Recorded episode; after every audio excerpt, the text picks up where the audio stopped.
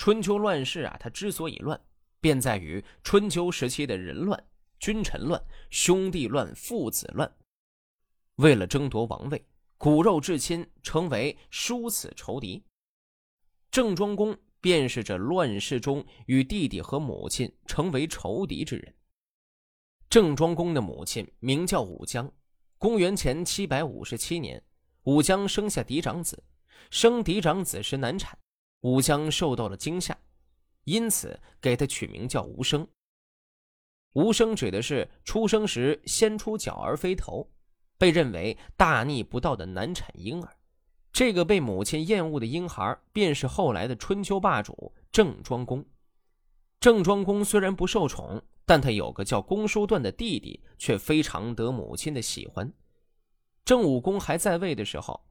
武姜曾经请求将公叔段立为太子，武姜昏了头。郑武公可不傻。后来郑庄公继位，公叔段就不平衡了。他这一平衡就要搞事情。公元前七百七十二年，公叔段谋划夺取哥哥郑庄公的君位。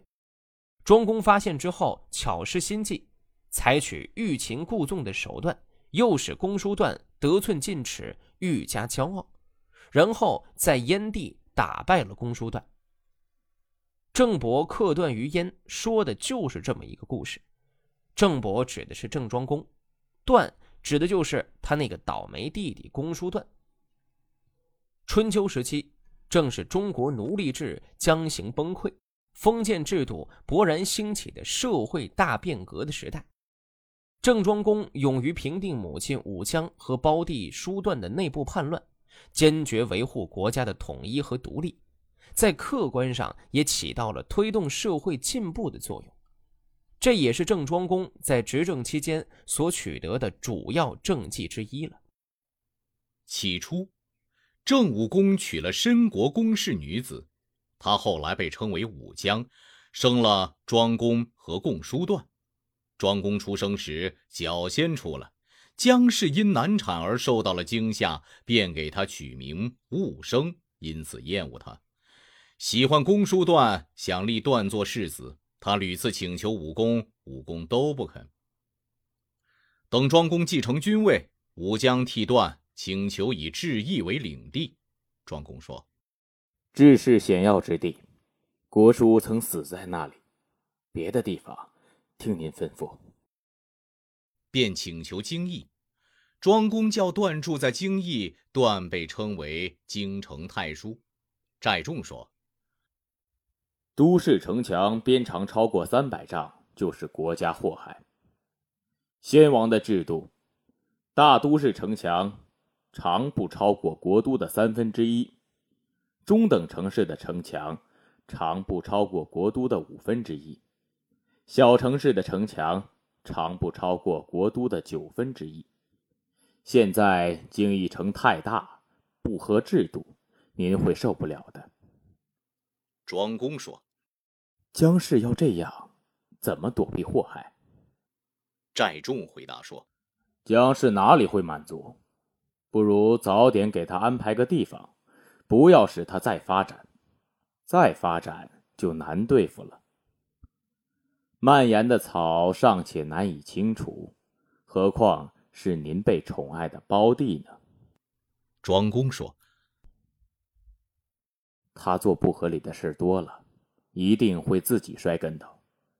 你姑且等着吧。”不久，太叔命令西部和北部边邑一方面听从庄公，一方面听从自己。公子吕说。国家不能忍受这种凉暑的情况，您打算怎么办？想把郑国交给太叔，请允许我去侍奉他；假如不给他，便请除掉他，不要使臣民有别的想法。